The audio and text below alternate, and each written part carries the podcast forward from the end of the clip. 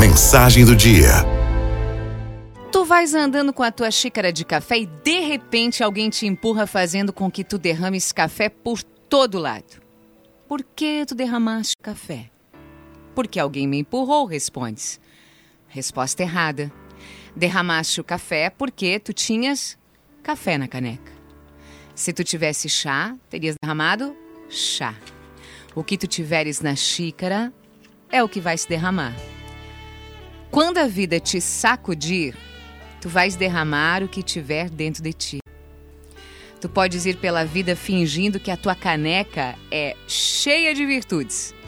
Mas quando a vida te empurrar, tu vais derramar o que na verdade existir no teu interior. Sempre sai a verdade para fora. Então terás que perguntar a si mesmo: o que, que há na minha caneca? Quando a vida ficar difícil, o que, que eu vou derramar?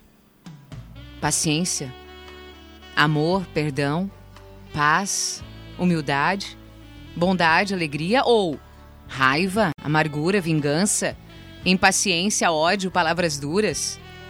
É a gente que escolhe. A dica de hoje é: trabalhe para encher a tua caneca com coisas boas, porque a vida vai sacudir, ela sacode.